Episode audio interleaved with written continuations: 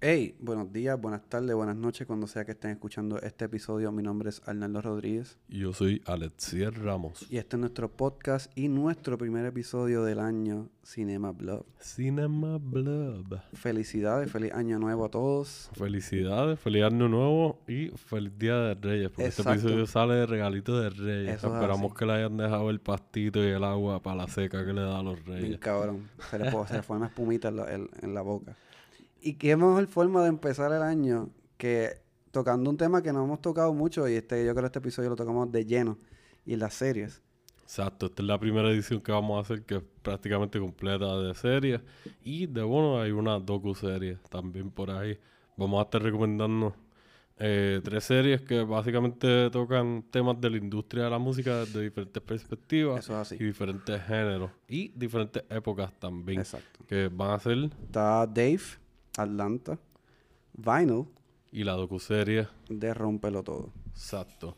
Eh, nada, saben que nos pueden contactar por las redes, nos pueden dejar sus reviews, estamos en Facebook e Instagram, nos tiran un comment, nos dejan saber sus recomendaciones, nos dan feedback, también nos pueden escribir por email en cinemablob@gmail.com. También estamos en estamos en Pando, en, en, en- Estamos en Spotify, estamos en Apple Podcast y estamos en. Anchor. Estamos un poquito sonaditos empezando la celebración. hay que empezarlo cabrón, ¿tú me entiendes? Y acuérdense de darnos nuestros reviews, este, si quieren, nuestro, este, sus comentarios, sus estrellitas en Apple Podcast. Por favor, y nos dejan un comment ahí para que otra gente vean cómo estamos haciendo, cómo está el trabajo que estamos trayendo con Cinema Blog y podemos seguir produciendo, trayendo cosas nuevas. Son nada de nuevo, felicidades, Felicidades. de Reyes, feliz año nuevo y salud, enjoy. Yeah.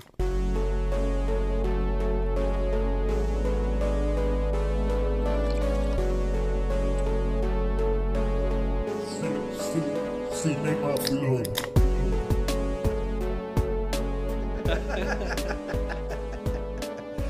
Pero en verdad la pasé, la pasé este año nuevo, la pasé cool, aunque han sido bien pocos los años nuevos que yo he pasado así como en mi casa, que no haya mucha gente.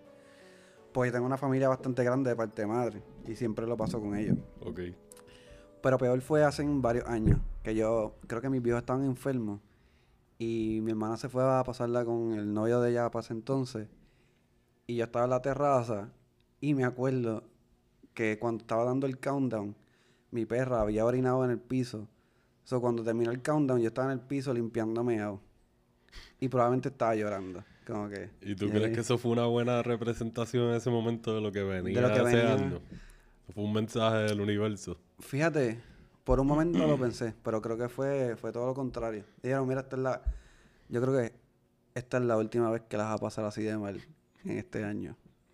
Y yo, ok, está bien, yo puedo limpiar el meado de perro el- en el 1, a este, el 1 de enero. Ya, ya. Pero del resto de mi año estuvo cabrón. Así que gracias Pandora por mejar el piso ese día. Nosotros la pasamos bien. Sí. Comimos mucho, bebimos. Eso es usar Chileamos. La familia aquí. Bueno, mi familia está, están casi todos en Florida. Pero, Que es otra parte de Puerto Rico. exacto, es como una extensión, no oficial, pero reconocida. Ah, más sí, o full. no- Saludos a los de Miami, de los de Florida si nos están escuchando. Mm. Este, pero sí, nada, la pasamos bien. No fue tan malo como, like, el viaje a la pirotecnia y eso, pues no estuvo tan malo. Yo pensé que iba a ser más fuerte. Y pues nosotros como tal estábamos vacilando. So, yo, y yo me acosté un poquito antes.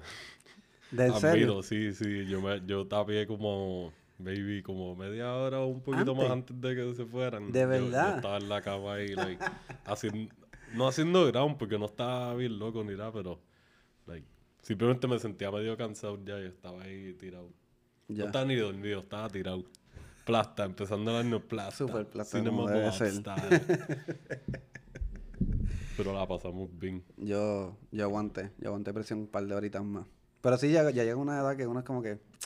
Ah, a la verga. El carajo. ¿Cómo fue que me dijo Nico que me encontré con él ot- o- ahorita? Que su cuñado se tiró la, la bombita de humo. Como que parece que estaba resistiendo la nota hasta que dio las 12 y, y un minuto. Cumplí. Bye. Ah, exacto, ya. Deuces. Voy a buscar algo en, en- en el cuarto. Y después la esposa se le fue detrás. Ah, déjame ver dónde está este. Oye, pero él no viene hace rato. A ver qué está pasando. Y seguro ellos se reunieron. Esto es, lo, esto es lo que vamos a hacer. Yo voy a decir que voy a buscar algo. Y después tú vas a que me, como me perdí. Me vas a buscar. Eso va, a- eso va a funcionar, por supuesto que sí. Mm. Sí, pero yo, yo me he tirado la bolita de humo un par de veces. Este, así mismo en París, mío. Que un par de las amistades que escuchan el podcast han estado en esos paris y pueden testificar y decir como que sí, Alex, él se en este party yo recuerdo que, o en este otro. Sí, yo no lo vi como por una hora. Pero y de momento bajó smooth. sudado y como que... Y estaba solo, no era que estaba... A menos que él pues corra por esa de que la pasa Vizcarro solo, pero... No era, no era que estaba pasando nada freak, era... Se notaba que la estaba pasando mal. Yo hice un, un- una vez un wine and weed party y... Oh, qué mezcla más. Oh. Ajá. Jesus. Este, y pues ya es, es bastante el título self-explanatory, se entiende. Vamos a destruirlo. En poco Y tiempo. No, porque era mellow, pero yo, como yo empecé a hacer pregame desde que estaba limpiando y seteando Ok. y cocinándolo, o no cocinando, preparando las picaderas, como que los, los cortes y quesitos, o sea, yo me, eso fue algo, like, Te a esmeraste fuego. bien, cabrón. Había mucho stoner friendly, había mucho un poquito más, like, ah, ¿quieres un vinito con un manchego? Ah, bueno. y prosciutto, algo así por el lado, uvitas, aceitunas. Ah, diablo. Y pues de momento, un par de gente buscándome. Y yo estaba en la sala, solo en la oscuridad, con un abanico en la cara y el de techo prendido, sudando la gota de Unos pancakes cabrones. Y me rescataron, me llevaron monchis y agua. Se llevaron brochutos. Y, y pues sí, me sentí como, como el video de... ¿Te has visto el video de Little Dicky? De Little Dicky, Too High. Ah, que tú me lo enseñaste. Ajá. Sí, claro. Ese video, para mí, es de los mejores videos de música ever porque like, yo me he sentido así. Eso fue una de esas veces. Y me pasó en otros parties o en otros eventos. Pero a mí no me importa cuando es en mi casa. Cuando es en mi casa es como que... Sí, pues, que se joda. Yo puedo morir aquí. Es como que... bien, yo confío en la gente que está aquí. so, yo sé que ellos van a seguir vacilando y no van a hacer nada Claro. malo. Pero eso no fue el caso de Little Dicky en el video, ¿verdad? No, no, el, el, pues el video es más bien como no es un party, es como que pues está, un jangueo de está derretido, está derretido. Exacto. Está tan derretido que no puede bregar, por eso se llama Too High la canción. Exacto. Y pues, eso fue de las primeras cosas que yo vi de él que de verdad dije como que ya, este tipo está bien guillado. De hecho, tú fuiste que me enseñaste a Little Dicky. Yo no sabía de la existencia de Little Dicky. Si no han visto el video, búsquenlo, es bien gracioso y la canción, préstenle atención a la lírica. La historia está buena Exacto. y es bien funny. Y, y lo, lo curioso de este rapero, para los que no lo hayan escuchado, es que él es blanquito. Él es judío. Sí, Él es judío. de Filadelfia, si no me equivoco. Exacto. Y él es. Su rap es bien distinto. Es como, ¿sabes? Que usualmente la cultura del rap es como mucho flow, que yo le meto cabrón. Y qué sé yo. Él sí tiene un flow de que le mete cabrón, pero de que hace cosas bien normales y, y sus cosas que él es bien como excéntrico. Él es como bien. Sí, porque eh, para mí, a mí me tripea porque él está en la suya. Y, y como que. El viaje es que él se puede ver, pues la serie es bastante self-aware de lo que está tratando de hacer. Y él en sí es self-aware de que él está consciente de, de cómo él es. Porque pues están los estigmas y qué sé yo, el complejo de que soy blanco, soy Exacto. rapero. Y hay gente que lo ve como apropiación cultural. Hay otra gente que simplemente lo ve como alguien que está tratando de hacer algo que él tiene talento. Claro. Y eso es parte de lo, básicamente lo que mueve la narrativa de, de la historia de, de la serie de, de Estamos, Dave. Exacto, estamos hablando de Dave, de FX. Este. Y pues entiendo que es parcialmente basada en su experiencia personal tratando de entrar a la industria de la música como rapero blanco. Y no solamente un rapero blanco, como tú dices, con un estilo bien peculiar. Exacto. Eh, con un approach más cómico casi siempre, pero cuando le mete en serio, le mete serio de verdad. Tiene Exacto. un par de canciones que él, como que tú dices, "Ah, este es el mismo de la otra canción aquella que está vacilando, como que ya. Así es como yo es lo veía. buen rapero. Yo lo veía eh, como una sinopsis así de la serie, es como que este blanquito judío de urbanización, que él cree que va a ser de, la, de los exponentes más importantes del hip hop de y toda la del rap historia. de toda la historia. Solo le falta demostrarlo. Exacto, como que él tiene, ya él tiene ese, esa self-confidence. Exacto. Él, él cree en sí mismo.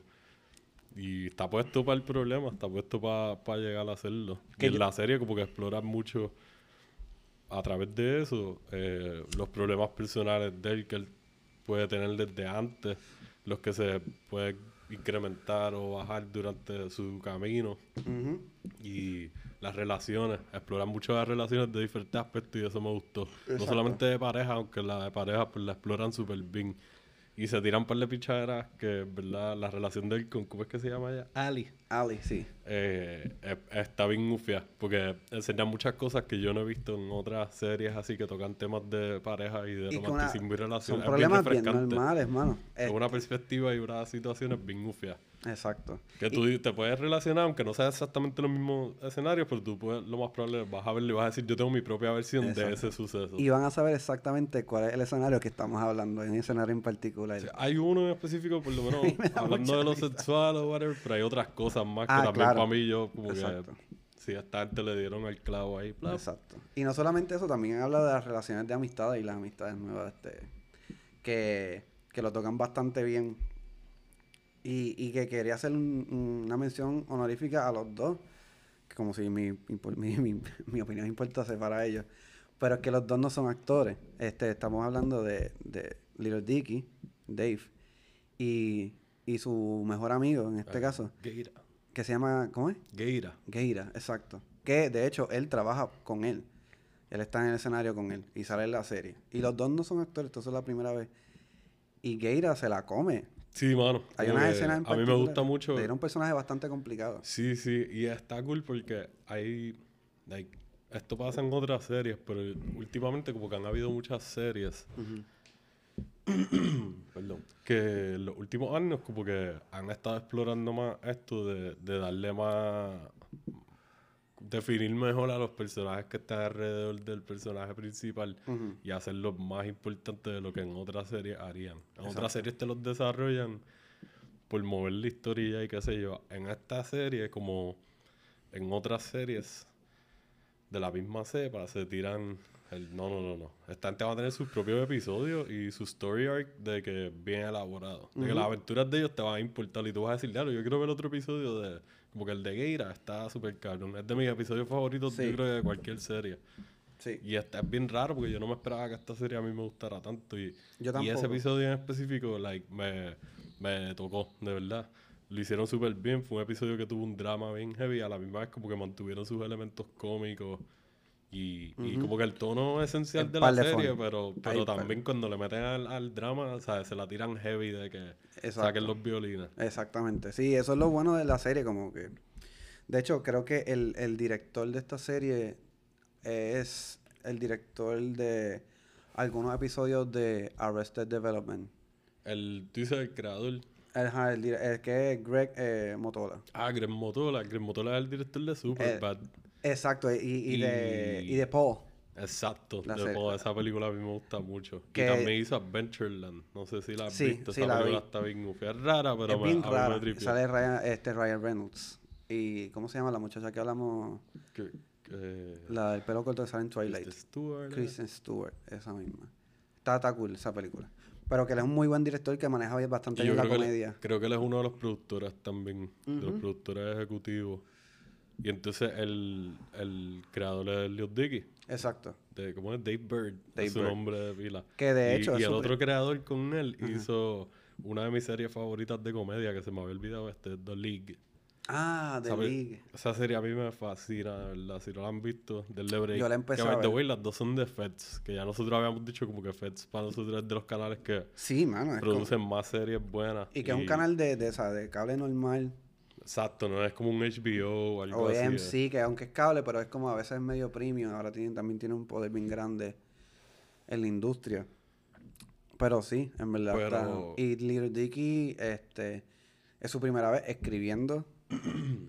Eso no lo sabía. Este, y el, lo cool es que el personaje va- es como, yo te yo iba a hacer una referencia al estilo Louis, Sí, que él es bien, es bien parecido a la, a la serie de Louis, del comediante polémico, este, y es por lo que enseña dentro de sus pantalones. que es de Feds Es también. FX, la exacto.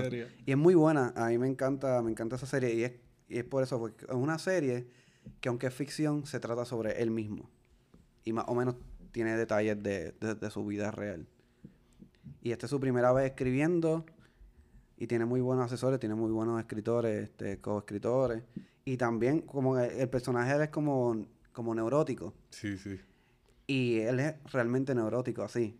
Y por eso mismo él como que se envuelve bien, bien cabrón en este proyecto. Sí, me gusta que se siente como que ese viaje que él está haciendo de sí mismo y que él tenga esa personalidad se traduce bien aquí. Porque hay veces que eso no pasa. Y aquí, se, para mí, hace sentir la serie un poco más legit. Como que más natural y se siente más cool. Exacto. Y el, el tono lo mantienen súper consistente, aunque se tiren cosas más serias. Y, y no solamente cosas de que, ah, puede que llores en un momento algo, también se tiran otras cosas más serias porque exploran eh, trastornos mentales también, Exacto. eh, depresión, el, la presión de tu estar como que siguiendo uno de tus sueños y estar en este viaje de yo sé que yo puedo hacerlo, yo pienso que yo puedo hacerlo. Y maybe pienso que la gente alrededor mío, no todo el mundo siente que yo puedo hacerlo. Claro, porque puede caer en la línea de culture appropriation, aunque ya esto te había roto bastante con, con Eminem, pero que en la serie, en la serie lo, lo, lo refleja un Sí, lo poquito. exploran porque obligado eso lo van a volver a tocar. like, va a ser algo, es como un obstáculo que tú lo vas a tener. Tú eres un rapero blanco, pues tú vas a, eso es parte de tu camino. Tú tienes que probar que vale la pena que tú estés aquí, que te den la plataforma. Exactamente. Yo por lo menos como fanático del hip hop de prácticamente toda la vida, like, lo he visto. Y, y pues sí, como tú dices, Eminem rompió muchos de todos esos esquemas y abrió el camino para otra gente. Exacto. Habiendo raperos blancos antes que él, que maybe comercialmente tuvieron su success, pero no, no como él. Exacto. Yo no sé mucho de hip hop y yo he escuchado, últimamente estoy escuchando más hip hop que, an- que antes. Pero sí, yo me imagino, pues, se puede decir que, aquí hablando del culo, que Eminem pudo abrir, si no hubiese sido por Eminem, maybe él, esta serie no, no hubiese sido, no hubiese pasado. Sí, sí. Y lo que él trae a la cultura del hip hop overall, yo como fanático puedo decir que algo refrescante también, como la serie, porque no es la primera vez que hay raperos que usan la comedia para contarte historias. Y dentro de la comedia te plantean tragedias y cosas bien oscuras, pero sigue siendo un aspecto cómico. Claro. Y ese es como que se puede ver como un gimmick, pero a la misma vez como que yo no lo veo como un gimmick, esa es su perspectiva. Exacto. Todos los raperos tienen una perspectiva personal y aunque él cree un personaje para la historia, Ujú. esas historias como un stand-up comedian tendría, un guionista, tiene parte de sus emociones Exacto. ahí exacto. So, y de lo que él ha vivido y, y situaciones reales y pues las adapta y le busca otra perspectiva más, así como Exacto. deep. Él es bien parecido un poquito a, un poquito, a René Pérez, cuando, estaba, cuando estaba en, en Calle 13. Porque la, Más o menos. aunque era más político, pero también tenía sus chistes, era bien chistoso la, la lírica de, de René. So que está esa, ese vibe y también René blanco, pero aunque aquí es diferente porque nosotros somos puertorriqueños latinos. So que no, no, es- no es lo mismo. Sí, sí, y me, me, me gusta mucho también el studio time que le dan a la, a la serie y cómo exploran la presión que tú tienes en el estudio para crear. Tú has Sí. grabado, Sí, ya no sé hasta qué nivel ha sido, pero tú has llevado a grabar cosas de música. Yo llegué a grabar cosas grabadoras en casa de panas míos, claro. Rockeando súper estúpidamente, nada así, wow. No, igual yo tampoco. He grabado en algunos estudios que se ven, qué sé yo, pero son como de panas, básicamente. Ajá. Pero que sí, es como medio. e- e- Es, es una incertidumbre cabrona. Uno se pone. Estás en el spotlight. Exacto. Aunque sea algo vacilando, estás en el spotlight de que ah, estamos creando algo para Claro. grabarlo, para tocarlo y, y pues tú lo ves ahí y lo manejan súper bien porque está el otro mejor amigo de él, que, que es su productor, Exacto. que, Exactamente. Que el chamaco le mete, es Taco, de, es de Odd Future, de un grupo de hip hop, Tyler the Creator y Frank Ocean. Exacto. Exactamente. Eso, Y pues eso estaba el Loiter Squad también, Adult Swim. Y el chamaco le metió. Para mí él se- todavía como que se está puliendo. Pero para el personaje que es, lo, lo usaron bien. Y se lució. Le- para el segundo season yo estoy seguro que ya él se va a sentir más cómodo todavía en el personaje. Sí, full. Y me gustó el, el, el ángulo que le dan a él. Este. Que es con una, con una muchacha. No quiero entrar en muchos detalles, pero está, está, estaba cool. Sí, sí. Y de las muchachas, la que hace a Ali se llama Taylor Misiak.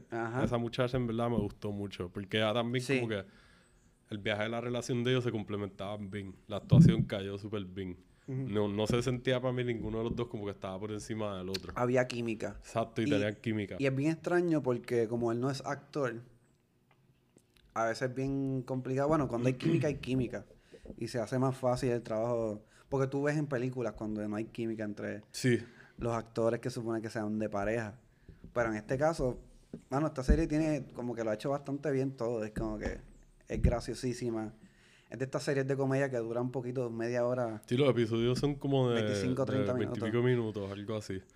Está súper bien hecha y es bien divertida, es bien silly. Solamente está el primer season hasta ahora, salió en el 2020. Exacto, empezando. Y para mí fue de los highlights del año. De que puedo decir que fue de mis series favoritas del año porque De verdad. like, la empezamos a ver empezando la pandemia. Y fue como que para ese tiempo todo, las emociones estaban más, las revoluciones en Exacto. 3000, Exactamente. 4000, 5000 y, y pues eso fue de esos noguecitos por ahí que yo la vi, fue como que ah, como una mantita.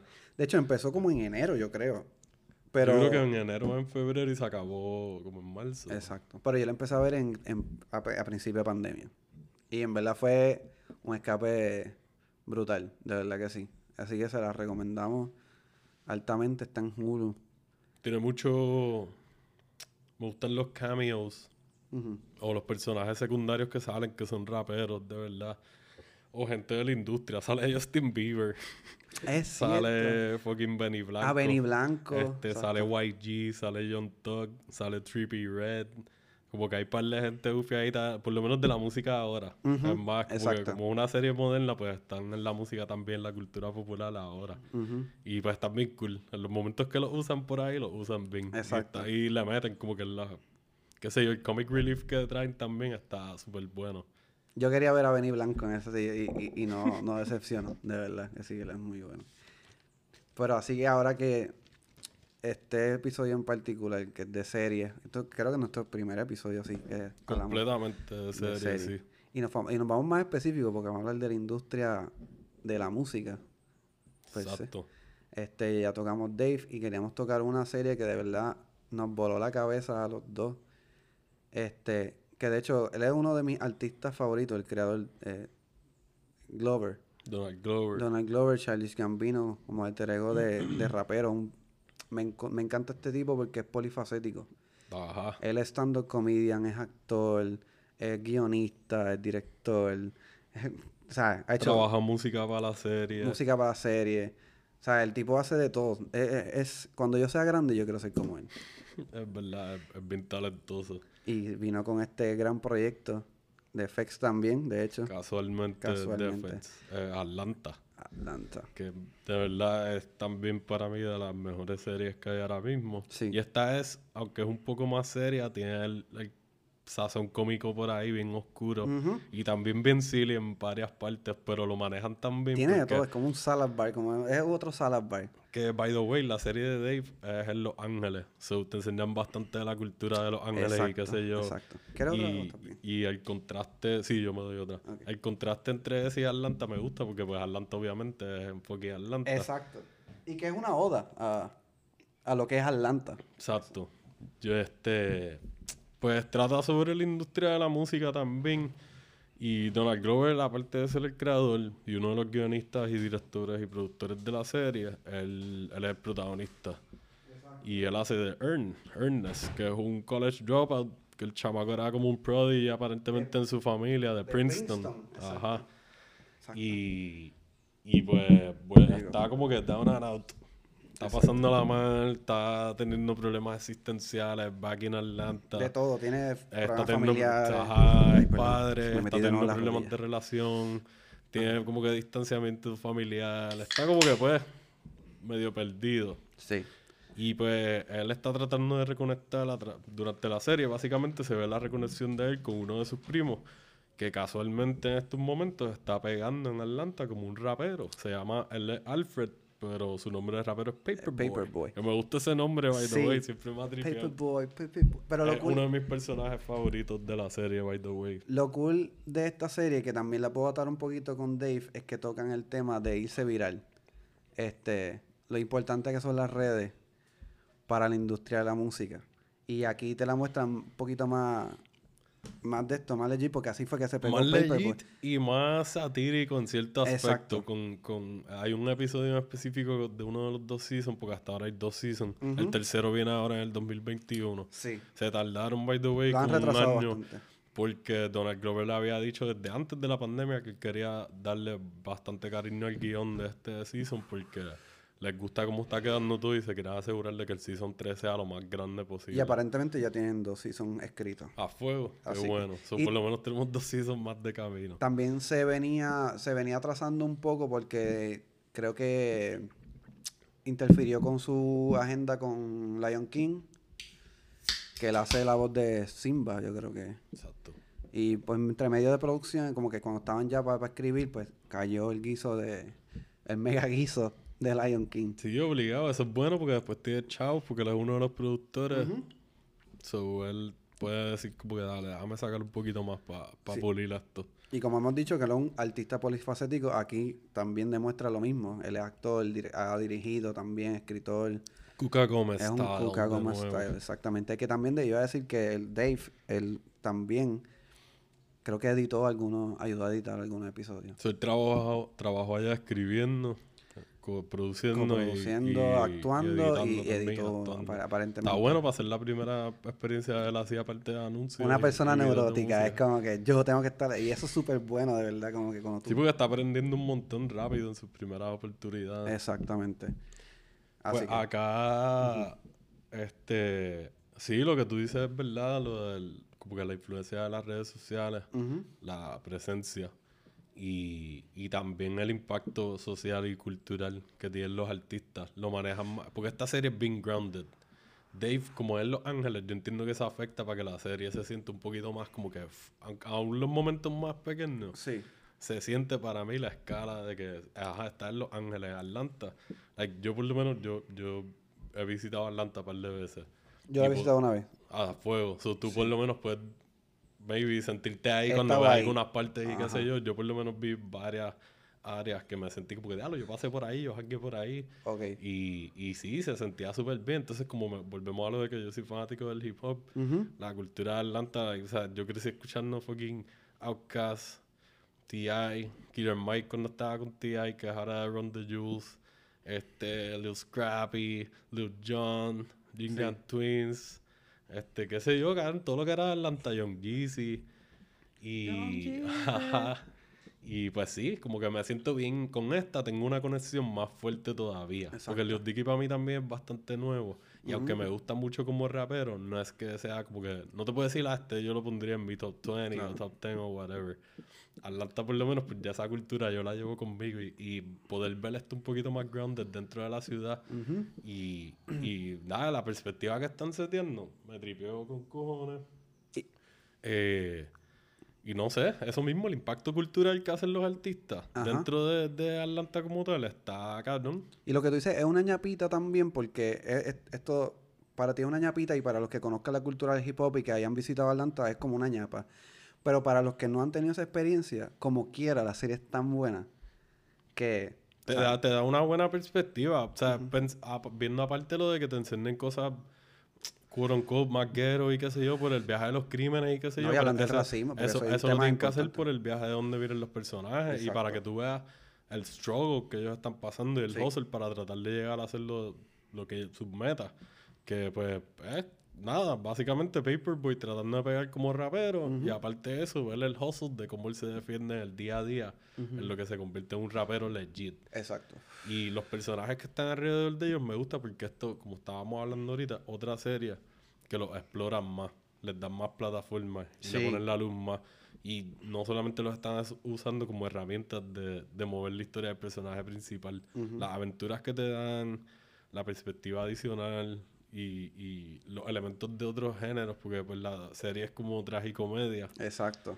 pero... Pero tienes muchos subgéneros en, en- Exacto, le meten mucho al horror, le meten mucho a, a como que a cosas de crimen de vez en cuando más de que diablo. Y son elementitos, no es como que bien in your face. Bueno, son in your face, pero, pero no es como. No acaparan la mayoría de. Exacto. Tan siquiera un episodio. So, son como pequeños detalles porque son pues, un reflejo de lo que, de lo que se vive en, en Atlanta. Que ahora que mencionaste este, que le dan el break a, al cast, quería...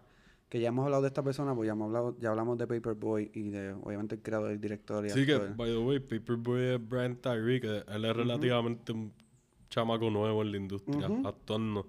Y él salió en Joker, bien poquito, pero Sí. le metió. Y salió en, en... Hizo creo que una voz en, en la de Spider-Verse.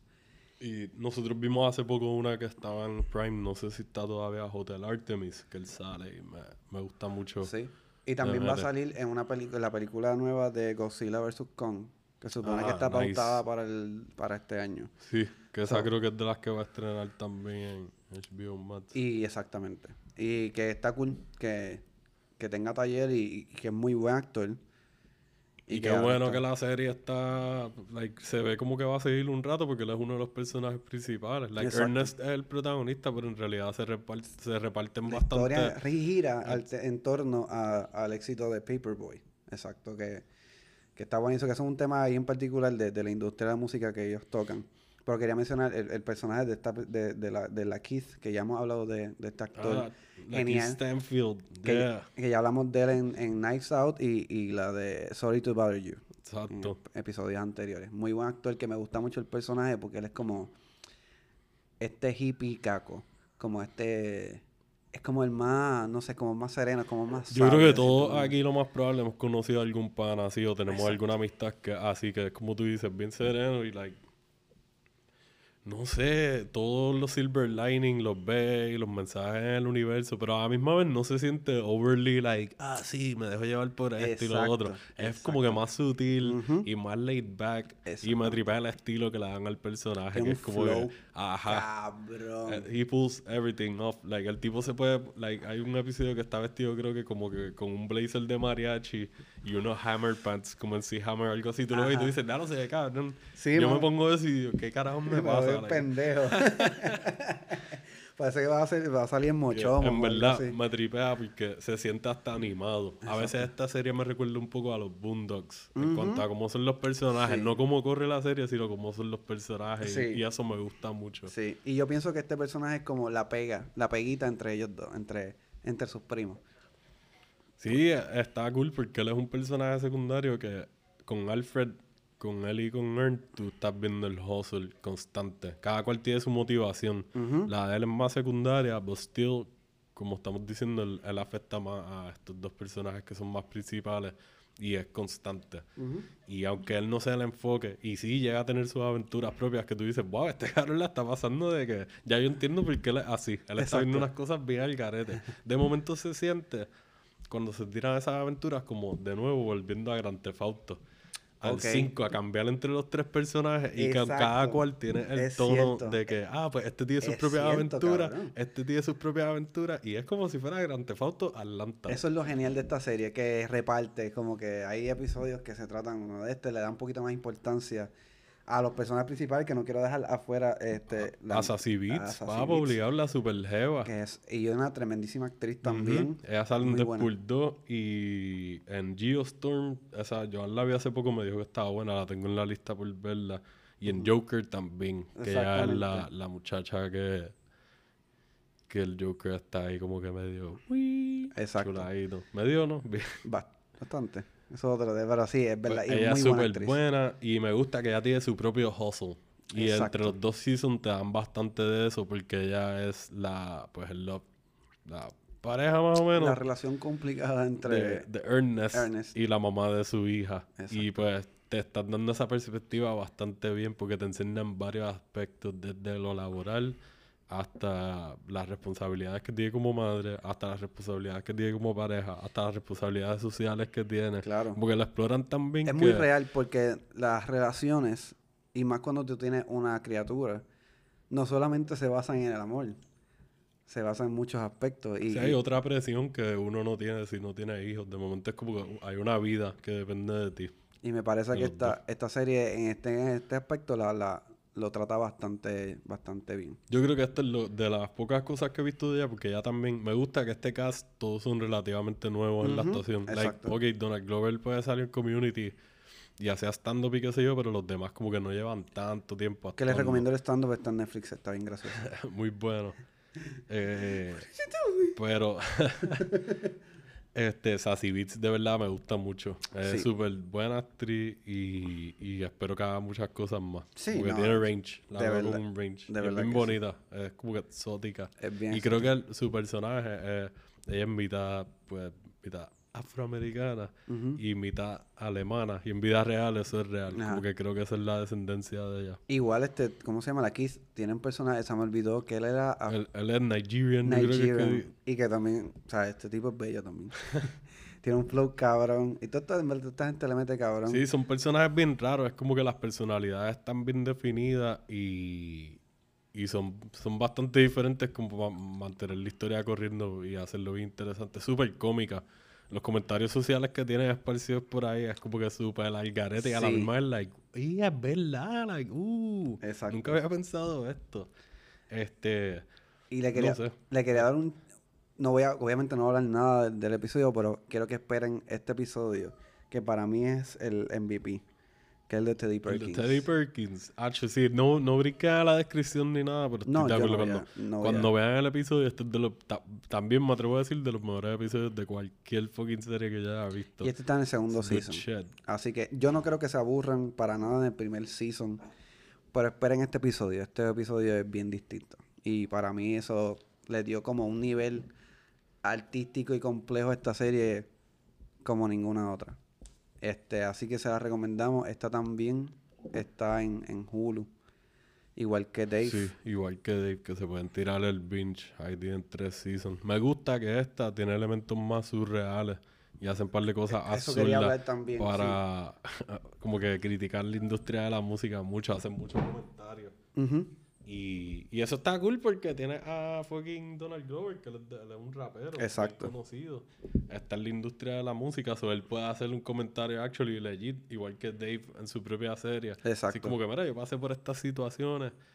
Que maybe sí puedo decir que en el lado de, de Donald Glover, pues un poco, maybe sería un poco diferente, pues porque él tuvo su plataforma como stand-up comedian bastante pegado y estaba pegando como rapero y como actor a la misma vez, como que él estaba abarcando más cosas a la misma vez. Exacto, y pero podemos decir también eh, que esto no le resta, no le resta méritos a su. Probablemente sí se le hizo más fácil poder llegar a hacer hip hop. Yo no, en verdad, y maybe estamos hablando un poquito del culo, porque yo no sé si él empezó a, a rapear por su cuenta. Estoy como que un poquito medio sketchy en eso ¿no? y no lo busqué, me Sí, siento yo tampoco. abochorno por eso. Abochorno. Hice mi tarea Shame. con todo eso. Yo también, Pero es que su trayectoria, por lo menos, yo no. Like, yo empecé a escucharlo un poco más, maybe en los últimos 4 o 5 años. Claro. Y ya él lleva activo Exacto. como rapero, que como 10, 11 años. Exacto. Que de hecho a mí me, me, me vacila. Gracias a él descubrí otros hip hop que este, otros artistas. Que me gustan más que él, pero su propuesta me parece bastante interesante. Pero que quería decir que él también no la ha pasado bien, porque él, él, él es huérfano. Él, Él se es adoptado, ¿verdad? él se crió en un foster home. Y que, bueno, suerte que tuvo unos foster este, parents que fueron bastante cariñosos o lo cuidaron bastante bien. Sí, que y su hermano es uno de los escritores de la serie. Y creo que Ah, uno de ¿de los verdad? productores también. Coño, no sabía eso. El hermano creo que trabajó como en, like, hay 20 episodios o algo así, él trabajó escribiendo como en 14 de ellos. So, Ah, él ¿de está verdad? ahí bastante involucrado en la historia. Coño. Que de y hecho, le quiero darle una mención honorífica a Hiromurai, que él es uno de los directores. Él dirigió Sí. como 15 de los episodios o 14 Exactamente. de La la, serie en total. Y estoy seguro que él va a seguir haciéndolo. Él básicamente le ha dado el look overall a la serie. Y este tipo es un genio. Like, yo puedo decirlo, este tipo es un genio ahora mismo porque él por lo menos empezó su relación con Donald Glover como uno de los directores de sus de videos, sus de videos música. musicales que dirigió America, This is America. El de Oakland también, que ese video fue como que el primero que yo vi, like, what the fuck. Si no visto video este no video, el de Oakland, es un viaje, like, no sé, kind of Lovecraft, sci-fi, amor dark, es súper raro. Y él Y hizo ustedes vieron ya, el- si no han visto el video, que yo dudo, el de This is This America. is America, que él lo dirigió. Muy buen también. video. Y también ha, ha participado en proyectos como, eh, tiene una película que se llama Guayaba Island. La de. Guava Island. Guava Esa Island. está en Prime. Que sale con Rihanna. Exacto, los protagonistas son creo que Rihanna y Donald Esa, Glover. Que no la he visto, pero me dicen que es bastante buena. No sé por qué todavía no la hemos visto, porque la tenemos en la lista de Prime ahí grabada hace tiempo, yo creo, nosotros. O la teníamos grabada y la quitamos para dejar de verla. Nos sentíamos culpables. Pero sí, eh, Hiromura, este tipo tiene un ojo brutal. La visión de él en el cine, como que se nota. Yo he visto un par de videos de él de making en, en YouTube. Ajá. Si les gusta ese tipo de cosas, búsquenlo, porque él es bien, como que es bien elocuente, es bien bueno explicando. Y no se siente robótico ni complicado. Es bastante straightforward lo que te está explicando de como que es, el lenguaje cinematográfico él lo explora mucho. Sí. Y él lo manipula mucho en la serie. Y eso, si cuando vean esta serie, van a ver que esta serie no está grabada como.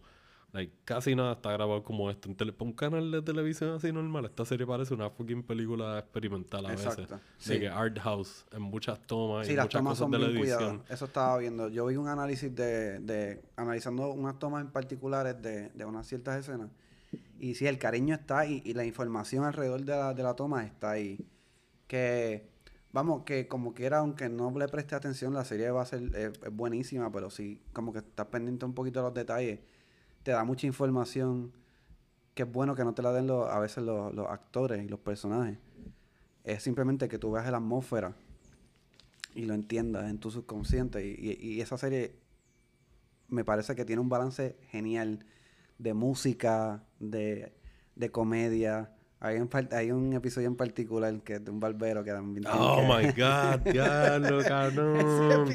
Oh my god, Mucha todas las gente. personas que hayan pasado por estas situaciones y, y es como que, like, se van a reír con Es súper gracioso y es es una odisea. Yo creo que ese episodio es una oda a, a la odisea, pero en versión ir a la barbería. Sí, que yo, yo siempre he pensado que a veces que bregar con un barbero es más awkward que comprar drogas.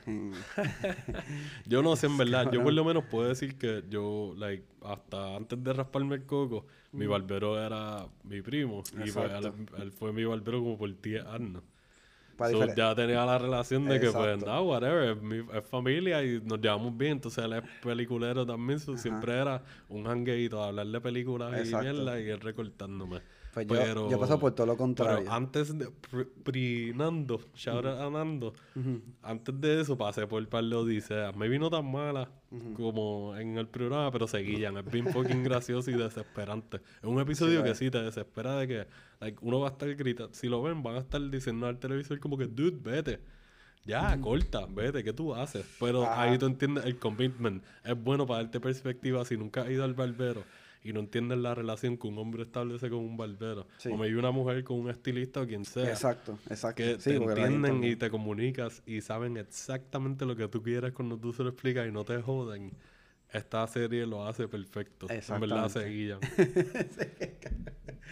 Eh, Y es bueno porque el aspecto de, del hustle de un barbero, que aquí en Puerto Rico se nota, tú ves barbero, no solamente barbero, le hace un montón de cosas. Y esta serie también como que plasma eso, como el tipo es un hustler. ¿no? Sí, que eso es un tema constante entre los personajes principales y los secundarios. Exacto. El hustle de que todo el mundo está... Like, hay que hacer chavo. Estamos sobreviviendo. Y Exactamente. como están haciendo los comentarios sociales a las desventajas que tiene la comunidad afroamericana allá en los Estados Unidos y en muchos otros lugares. Socialmente, culturalmente y económicamente en muchos aspectos por la como, qué sé yo, las oportunidades que no se le dan o simplemente por donde nacieron, de dónde vienen o lo que sea, este lo manejan muy bien. Está bien cool y vuelvo y digo yo para haber hangueado un par de veces en Atlanta porque like, yo maybe no estuve quedándome en muchas de las áreas que exploran en la serie, pero yo me sentí como que yo estaba ahí en muchos lugares. Me dieron Exacto. flashback y es una ciudad muy divertida, hay muchos Sí, restaurantes es. y barras bien No, cabronas. so- es verdad. Eso sí Este, es. hay muchos hangueos bien gufiados, hay áreas bien lindas, hay una comunidad de arte super guillaera. Eh, good shit. Yo creo que esta es la re- primera recomendación de lugares para visitar. Digo, no sé, en verdad, yo... Una historia rara, pero la primera vez que yo iba a ir para, para Atlanta, eh, yo estaba celebrando mi cumpleaños, andando por la calle Loíza. Ah, yo creo que tú... ah. Y me. Pues, no voy a ser tan gráfico, pero digamos que me dieron un regalo y estaba, estábamos en Rainbow Road de Mario, de Mario Kart, Ajá. por decirlo así. Creo que Y entre medio de eso, me empezó a dar como que una perse de. Como que Donald Trump acababa de ganar las elecciones Ah, como que vas trip. Y me empezó a dar la perse de que, ya, pues neta, yo voy por primera vez para el sur de los Estados Unidos, like, aquí el racismo está rampante. Exacto. Aquí se pueden formar riots ahora que Donald Trump acaba de ganar. Yo estaba súper perseado al frente del Reds. ¿Sabes la parada al frente del Reds? Ajá. Nosotros estábamos espoteados ahí. Estaba súper vacío. Vulnerables. Habíamos como cuatro palitas ahí hackeando. Y me empieza a dar esa persi. Y yo, oh my god, y se empieza a llenar el Reds. Y de momento hay un chorro de gente alrededor de nosotros y me empieza a dar más persi todavía. Como, gacho, yo necesito salir de aquí. Nos vamos para el tubo, para la esquina de allá, que es más chilling, hay más espacio. Me compré una botella de agua y me desahogo y le explico a los paras. Honti estaba. ¿En serio? Shout out Hunty. Mafly, shout out Mafly Feliz año nuevo, también. cabrón. Y les estoy contando lo que me pasa y ellos empiezan a reír y me dicen, men, tranquilo, te lo vas a pasar bien, es la primera vez que vas para Atlanta, no, te van a linchar, no te van a matar. Y esto es pre- esto es pre-get out. Y pues, ajá, Ok. yo pensaba que, like, eh, yo no me fui en un viaje específicamente estilo Out, pero yo estaba pensando, porque, "Diablo, ¿y si me secuestran? Y si de momento aquí lo que hay es un corillo de gente que lo que quiere es un sacrificio, un latino. Hacho, yo me fui en 20 viajes diferentes y me dieron la terapia y me sacaron. Y pues después terminé yendo y visité de nuevo un par de veces. Yo fui como cuatro veces y me gustó mucho. Está súper cool. Y la serie, pues, está más cabrona todavía. Recomendaba Atlanta la serie y Atlanta el... el... Full. Y si pueden, vayan a Atlanta y vean Atlanta mientras están en Atlanta. No hagan más nada que ver Atlanta y después se vuelven para acá. O donde sea. Que out a nuestro corillito. No sé si es una persona, dos personas. Hay de- par de gente, según los números, nos están escuchando a Atlanta. so Saludos eh, a la los paisas de Colombia, de este, Irlanda, México. México, ¿verdad? España. Gracias por, por sintonizarnos. Así que salud para ustedes. Feliz año nuevo. Cheers. Exacto. Pero hablando así de la industria, está, ah, además esta serie está, ya lo habíamos dicho, pero para recalcar que está en Hulu. Está Atlanta y, y Dave. Pero ahora vamos a movernos a otro aspecto de la industria de la música y otra época que es bastante, se puede decir que era la jungla de, de la industria de la música en general. Sí, de la música comercial, porque esta gente están trabajando música pop, por decirlo así, pero el pop de esa época. Exacto. Que por eso abarcaba desde rock and roll hasta country, Funk. funk, disco, disco con cojones, porque es los 70. Exacto. Es a principios de los 70, ¿verdad? Como para el 73 por ahí. Sí. Y es vinyl. Vinyl de HBO. Esta serie, desafortunadamente, es la, yo creo que la primera recomendación que damos que pues nos tenemos que dar un zipi en honor No, porque no lo voy a tirar en el piso, porque tú Ujú. acabas de mapiar. no lo vamos a votar. Porque esta serie fue cancelada después de un primer season. Sí. HBO invirtió mucho dinero en esta serie y la producción se nota. El production value de esta serie es súper... Está Está por las gigante. nubes, está por las nubes. Está gigante. Para hacer una serie cuando la vean, que digo, si le llegan a dar la oportunidad, es como que... Wow, está Marty Scorsese es uno de los productores. Adelante. Ajá, y él dirige un par de episodios y creo que va a ser el Sí, piloto, que el piloto, el dura piloto como dos horas, so es una película básicamente. Sí. Si no quieren ver la serie completa, por lo menos vean el piloto, porque el piloto es una película. Y creo que lo van a querer seguir viendo después de eso. Full. Porque está bien hecha. Eh, esto, esta serie trata sobre la, la industria de la música en los 70 y como que el shift entre algunos subgéneros del rock irle entrando poco a poco a la industria más comercial y empezando a coger más auge, como el glam rock en New York, Exacto. el punk un poquito más hardcore y cosas un poco más underground. que, que se ve desde la, la perspectiva de un ejecutivo, se puede decir, de la industria de la música, que él quiere mantener o, o le da como un tantrum o algo de que quiere mantener la esencia, como que de, de lo que es descubrir música de verdad. Sí, es casi como si a un ejecutivo de música le diera un midlife crisis y él, lo ven, él venteara eso a través de su trabajo. Exacto. Y, y, y está cool porque te van a enseñar eventualmente un mini spoiler la conexión que él tiene con la música más deep. Y eso es parte del desarrollo del personaje, enseñarte como que el tipo, maybe es un ejecutivo, pero deep down el tipo es un fanático de verdad. Y hace muchas cosas para Exacto. establecerte eso y enseñarte porque ya, este tipo es un bebé de la música. Exacto. Y que, by the way, quiero hacer un, entre paréntesis de que yo no la he visto completa. Pero... que terminar de verla. La tengo que terminar de ver, pero vi suficiente y vi suficiente por ahí, busqué por ahí para para empaparme un poquito y, y como quiera la recomiendo, independientemente de lo que haya pasado. Pero es muy buena.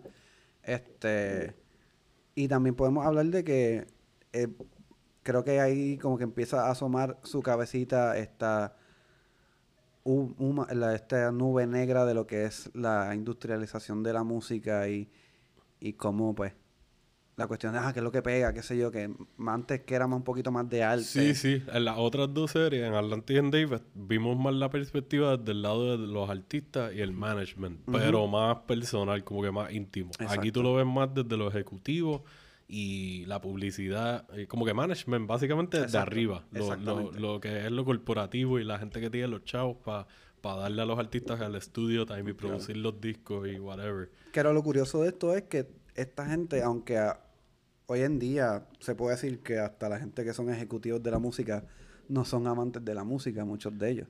Son amantes de chavos y, y views y lo que sea, lo que le haga generar dinero. Ujú. Pero aquí estamos hablando de, de, tipos que se meten en la industria de la música porque maybe no tocan ningún instrumento ni cantan, pero les apasiona tanto la música que quieren ser parte de esto. Quieren ayudar a otra gente a actually pegar y... y- Que tiene y- muy buen oído, y como el personaje principal que se llama Richie Finestra. A mí me tripea ese actor. Él se llama Bobby Cannavale. Yo creo que él salió en Boardwalk Empire, que es otro de los bebés de HBO y Martin Scorsese. exactamente. Excelente. Si no lo han visto, altamente recomendada.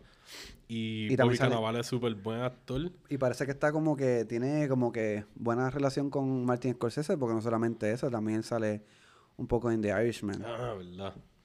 Este, y él, pues, tú ves las frustraciones de él, el, el tipo súper bueno, como que es bien, el body language, es bien expresivo con el cuerpo y con, con Sí. su, todo, claro, con las reacciones y la cara, es súper, en verdad, él es un actor bien underrated. Ujú. Está claro que las cosas más comerciales de él han sido como que las de Ant-Man, y es de personaje secundario, cuando el tipo actúa cabrón. Y también salió un- en Blue Jasmine, que es una película de, de Woody Allen.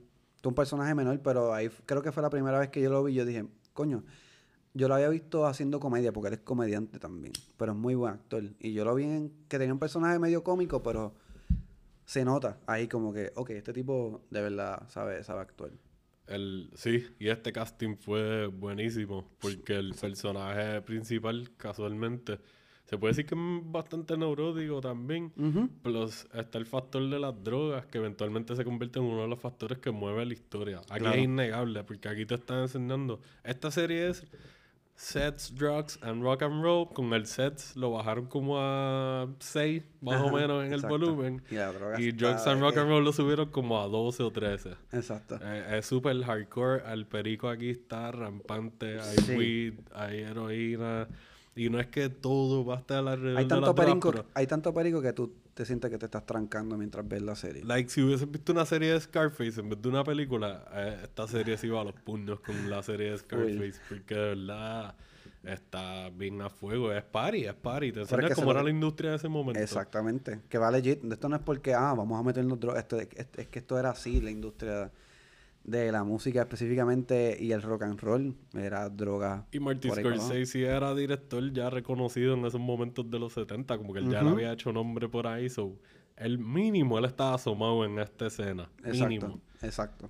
No So- estamos diciendo para nada Ah, que. Entonces Mick Jagger es otro de los productores, so ese Exacto. legitness sube más, porque Mick Jagger es de las fucking estrellas de rock vivas más viejas del y mundo. ya se ha metido un par de O cositas sea, también. él tiene como 257 años ahora y para ese tiempo tenía como 157 o algo así. Que también sale su hijo, que tiene como 85 años.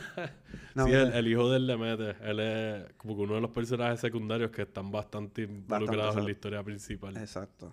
Buenísimo. Este sale también este ¿cómo es? este Raymond Ray Romano. Ray Romano. ¿verdad? Se me había olvidado que él sale ahí. El, un- personaje de él me encanta, de verdad. Sí. Él yo creo que es mejor que cualquier otra cosa que él ha hecho, de verdad. De verdad Porque que es sí. súper anti-typecast a todas las otras cosas que he visto de él. Ujú, Que él es un tipo bien particular, es medianamente gracioso, porque tiene una voz bastante graciosa y una actitud como bien, bien plasta, así como nosotros. Es como que, "Ah, no, no sé, pero este, esto está cabrón, vamos a estar chavos.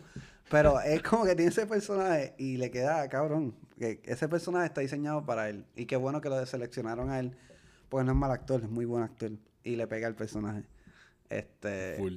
Y, y también muestra otro aspecto de lo que es la industria de la música. Exacto, como parte del lado de management, de cómo Exacto. manejar... Me importa un poquito la música, me importa más.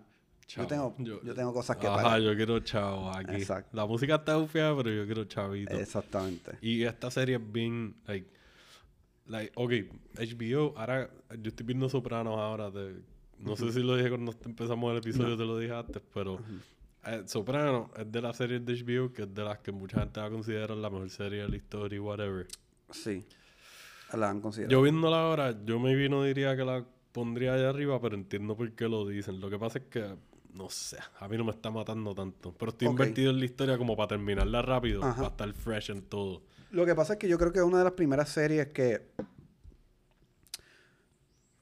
que son más legit como que la drama y como que se apartan de lo que era antes una serie de televisión y es como más como películas de 45 minutos por season porque la producción la- la- el valor de producción es muy bueno los actores son muy buenos y el tema es interesante entonces yo creo que esos son los elementos A eso voy. El valor de producción está bueno y qué sé yo. Y pues tú ves el shift de cuando les dan más chavos. So, todo sube. La calidad visual y de producción como tal, todo está mejor. Tienen más chavos para jugar. Pero, no sé. Como que viendo series como Vinyl, me desespera que la hayan cancelado porque el production value de esta serie, tú lo ves, es cine. Claro. Es cine. es cine. sí Es como Boardwalk Empire, como Game of Thrones, ese tipo de serie, como Westworld. Series Claro. de HBO que tú dices, esto es fucking cine extendido. exacto No se ve como ninguna otra serie de canales regulares. Exactamente. Series como Fargo, maybe, se ve como una película. Y una que otra que hay ahora que las graban así. Breaking Bad llegó a verse que estilo es mi película. serie favorita de todos los tiempos Y en la vea también, cheers to that. Salud. Breaking Bad. Pero no sé, cabrón, como que me, me, me molesta que hayas cancelado Binary porque yo, like, sí, estábamos hablando de esto ahorita, como que están los problemas del budget, porque al ser una serie de la música, esta gente, el parte del production value, está en la música que Sí. usan los derechos y la historia, porque como Boardwalk Empire Ujú. te mezclan historia y ficción, pero cuando te mezclan la historia te están poniendo momentos de clásicos que tú los Claro. puedes ver en documentales. Hay tomas que ellos recrearon aquí de documentales que yo viéndola con mis panas, con Jeremy con Yamu, nosotros viéndole y Jeremy diciendo, diablo, cabrón, yo tengo este documental en DVD que es- esto mismo que estamos viendo aquí lo grabaron de, lo- en el documental es desde el otro lado y esta conversación se ve como que más o menos en el fondo. Pero pues hicieron la versión de la serie, eso está cabrón.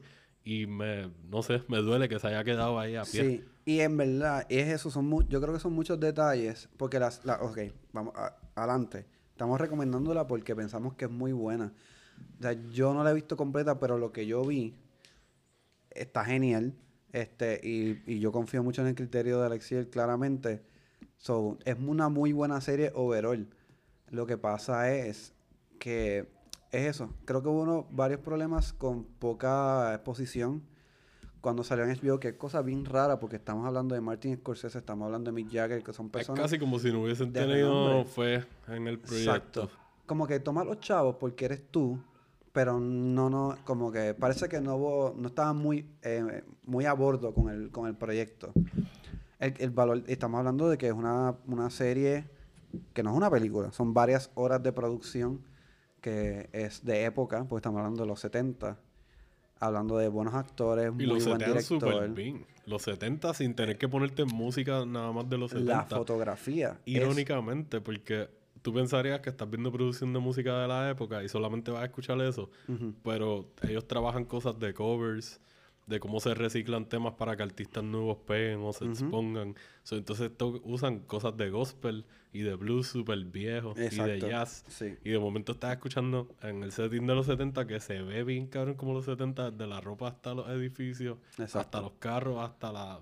No sé, todo. Vamos, hasta la fotografía Exacto, está cuidada como si fuera. A veces hay tomas que eran como.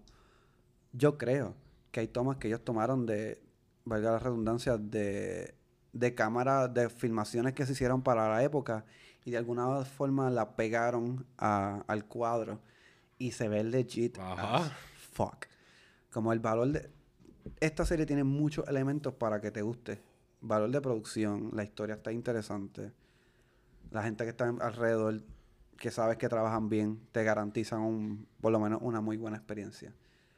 Oye, Pero- quién sabe, si la empiezan a ver ahora de momento y hay un boom, hay proyectos que vuelven. No sé, pero es que este es del 2016 y yo no creo que Martin Scorsese se vuelva a meter la nariz ahí. No sé, de verdad que no sé. Y es una pena. Desconozco cuál es su stance ahora, pero si él está viejo, Sí, y lo más probable le gustaría estar trabajando en, en sus propias cosas y ya sin tener un canal. Sí, eso fue una página que él, que y es como que, mira, Probablemente se, veía- se estaba diciendo que Irishman iba a ser como la última película de él. Yo no creo. Porque si Clint Eastwood va a traer la última película en el 2021, a este le quedan como tres películas máximo. 200 años de experiencia entre Es- los dos. Exactamente, es un cojón, el de historia de la, del cine casi. Este, Pero, pero- sí, I stand by it. Yo la recomiendo full. Y no me voy a echarle a decir que estamos recomendando una serie que se canceló porque like, eh, fue un proyecto que está súper bien hecho. Sale fucking, si están viendo The Voice, sale Jack Quaid. Esta es de las primeras cosas que yo recuerdo, Ajá. el Huey. Este, y el personaje de él es tan odioso, pero a mí más tiene un arco bien gufiado. es que tiene Es cara como ajá, la cara, verdad. la cara que tiene en The Voice, pero en The Voice como que pues poco a poco se va convirtiendo más like como Exacto. acá es como que eh, ha hecho una bofeta. un lambe queso. Que el hijo de King. el De de- Dennis Quaid. Ajá, exacto. Ah, hello. Spoiler alert. Este, así que la recomendamos, está en HBO Max. Este, Son mu- 10 episodios. son 10 El episodios, primero es de dos horas y pues que es muy buen piloto. una hora. Exacto, pueden ver el piloto y si no, se quitan y ya. Que yo lo dudo. Le apostamos un- dos stickers. Si les gusta el rock, les gusta el punk, les gusta la música overall, les gusta el blues, Y les gustan las drogas. soul y eso. les gu- Metal, de verdad es una buena opción. Sí. Y hablando de drogas y rock and roll, ¿tú, tú quieres hablar de, del documental Quería- este nuevo? Rómpanlo todo de Netflix, la polémica serie documental. La, ¿Tú la recomiendas? La recomiendo. O sea, Sí. es bien. Tiene. eh, tiene como mixed feelings por todos lados. De fanáticos, de personas de la industria de, de la música latina. Y yo puedo entender por qué. Y yo estoy de acuerdo en muchos aspectos. Que no quiero entrar mucho en detalle. Pero es una muy buena pieza de información sobre la. A mí me encanta la música del rock en español. Ok. Este, ¿Verdad? y, y, y, mano, es interesante ver cómo la evolución del rock, aunque es de una perspectiva inclinada hacia una persona, pero creo que le hacen justicia a diferentes cosas. Sí dejan, sí dejan bandas afuera, eh, sí mencionan bandas que maybe, o personas que maybe no tenían que estar, pero overall es una muy es una muy buena pues, un buen background de lo que es el rock latino y cómo surgió que claramente de las bases es Argentina y México y cómo va y lo cool de esto que está hablando que me parece bien rockero aunque no es eso no significa que sea el más rock como estábamos hablando.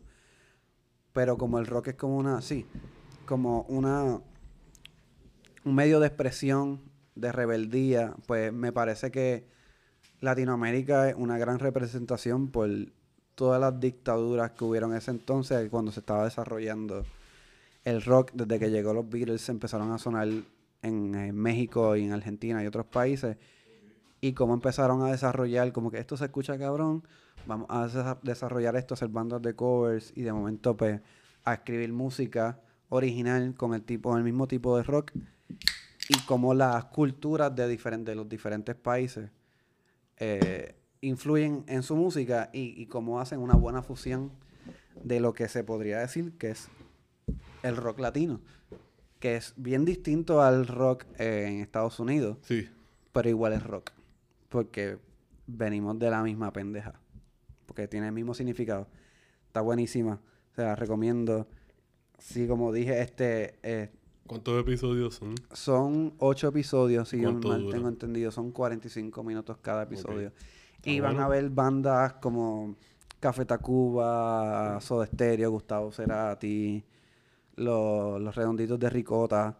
Que si no saben quién es esa banda, es bien interesante saber un poquito de esa banda, ya que Soda Stereo fue como la banda que explotó en Argentina. Ok. Este, pero esto es como una banda bien nacional, pero que fue una bomba. Este, Como el garete. wow, como sí, señor.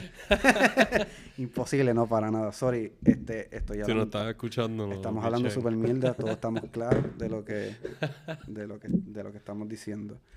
Eh, pero es un buen insight, de verdad. Y van a, van a descubrir bandas nuevas como yo. Quiero ser como un mini spoiler, pero realmente no es spoiler porque esto es historia. Mucha gente de las personas que van a ver este documental, que si no lo han visto, pues hablan de una de las primeras bandas de punk que se le adjudica no es que nació en, en, en Perú, pero una de las primeras bandas de punk eh, son de Perú, que son los Psycho. Ok. Que no sé si escucha la de... La de Ta, ta, eso. Este, y, y son muchos detalles, hermano, y, y son interesantes. Hay cosas que se quedan afuera, como había mencionado, pero es una muy buena y tiene de todo, ¿sabes? Te vas a reír, te vas a aprender mucho de, la, de nuestra cultura, de la, de la música de rock latino. Este, y, y, y, y, también es bien shocking por las cosas que pasan con lo que dije de la dictadura y cosas bien tristes que pasaron. Así que bien recomendada, independientemente de que hay opiniones polarizantes. Es una muy buena pieza para ver.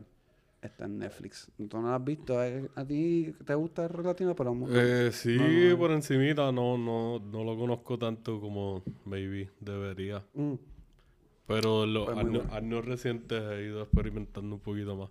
Mayormente cuando trabajamos juntos allá en Gastro, porque ustedes ponían mucho rock en español y pues Demasiado. siempre escuchaba canciones que aquí y allá me gustaban.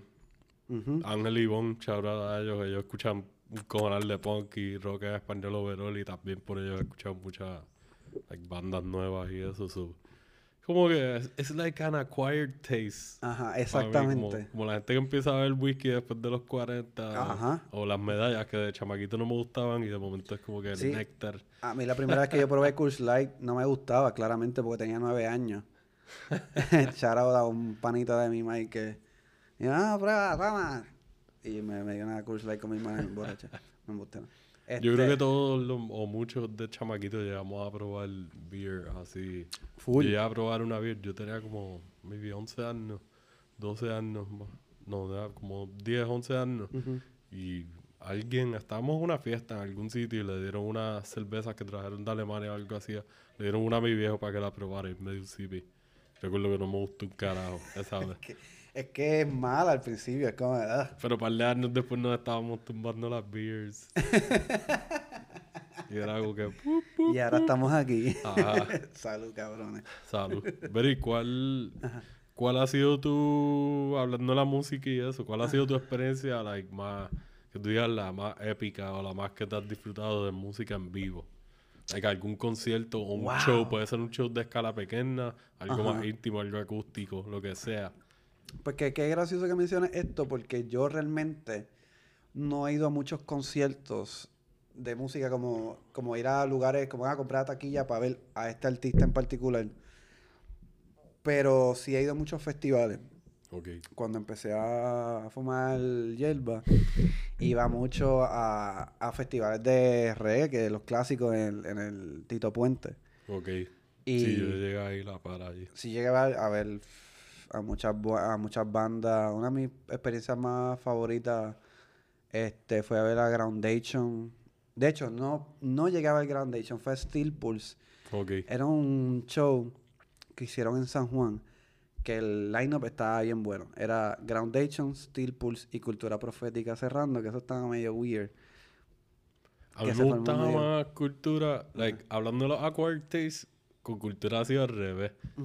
En vez de un acquired taste, es como que le he ido perdiendo el gustito poco Sí, a poco. sí, Cuando sí. chama, porque cultura fueron, like, el primer concierto que yo fui fue Puya y Hongo Nice. en el Amphi, cuando tenía, yo estaba como en octavo grado. Wow. Charaba a mi hermana Lisbeth, que ella fue la que nos llevó Te para allá llevó. a mí, a mi hermana Andy Vete a también. coger el puño ahí. No, fuimos para allá, estábamos safe, pero vacilamos.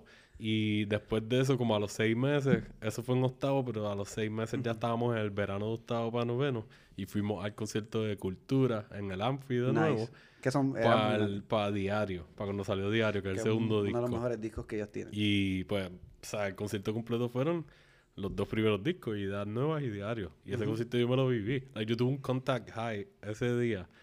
Y yo lo sé por la seca que a mí me dio estando allí. Era la seca de que, like, o sea, yo estaba chamaquito, no estábamos fumando. En ese momento yo nunca había fumado. Y había una nube arriba del amphi. Yo nunca había visto eso como en las películas.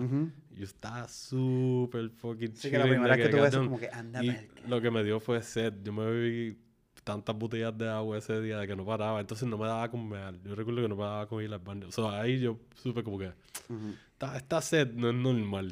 y a los par de años cuando lo probé fue como que, oh, ya es cotton mouth. Ok. Pero sí, y de hecho hice una fila bien cabrona. Y de hecho la banda que yo sí quería ver era Groundation, porque no Groundation es una banda de reggae pesado mezclado con jazz. es una banda de Washington. Ya. Eh, y yo hice la fila y cuando yo entro, "Ah, buenas gracias, buenas noches. Y yo, puñeta, me cago en... Y fue un bad trip, pero me disfruté Steelpool porque Steelpool le mete, este, independientemente que, que estaban medio viejitos, pero le metían cabrón.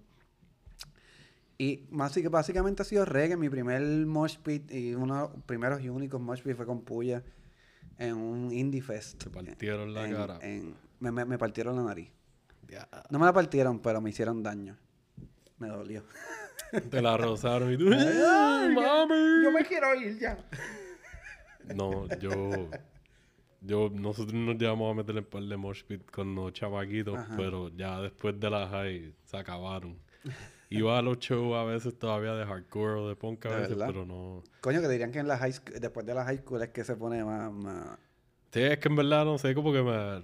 ¿da? Me gustaba la música, pero pichadera. Like, Voy a los shows cuando de verdad te pompeo. Si había un line-up bien bueno, un show de despedida o algo así de alguna banda que me gustaba, pues me tiraba. Este, pero yo diría que. Es que yo no he ido a conciertos que no sean en el Amphi. Esos son los conciertos más grandes que yo he ido. Conciertos de que Ah, a un ¿verdad? concierto. No he ido nunca para el Choli a ver... Nunca. Actually, yo creo que yo las únicas veces que he ido al Choli ha sido a otras actividades que no tienen que ver con música. Ok. Me iba a algún party. El Choli han hecho parties, ¿verdad? Como los de medalla y cosas así. de que- verdad que desconozco. Yo creo que a algún party así. Maybe sí. Ha hecho muchas Pero, cosas en el Choli. nada, conciertos así a escala de esas. Like, he ido al, qué sé yo, al Luis Marín, al Amphi o algo así. Pero lo más grande fue cuando fui al Lollapalooza. Ok. Y eso estuvo caro, porque fue ver como Ujú. Like, un cojonal de artistas por el precio de un concierto y medio en diferentes tarimas, en Tacho. diferentes escalas, porque el viaje de las tarimas diferentes me encantó y como que había una tarima entre medio de unos arbolitos aquí, otra gigante acá. Sí, que tú ibas acá. corriendo de lado a Like, lado. Tyler the Creator en una, cabrón. Rocky en otra, Logic en otra, Jeezy en otra, Dylan Nice. Francis en una, después DJ Mustard, DJ Snake, vimos a Metallica, Florence and the Machine. ¿Tuviste a Logic? Sí. Ah. Cuando estaba más o menos empezando a, pe- a pegar. Esto fue como en la palusa del 2016, yo creo. O 2015. Ok.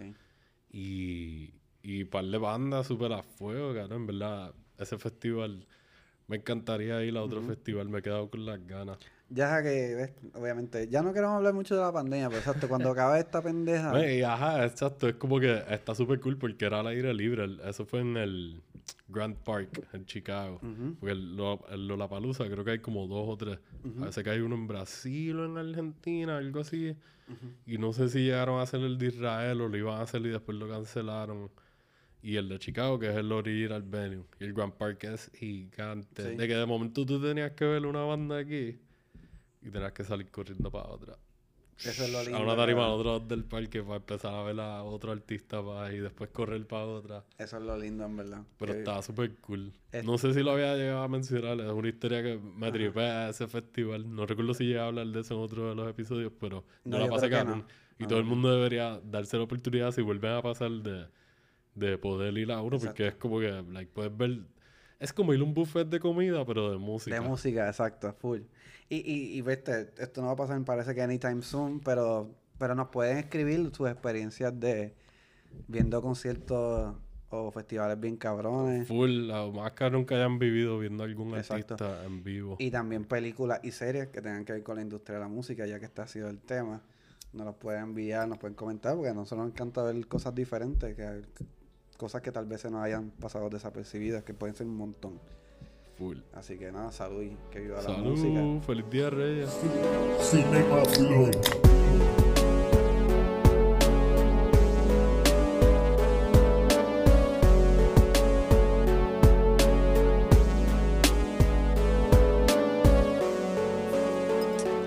I have to poop. Please don't say another word for a second. You have to poop?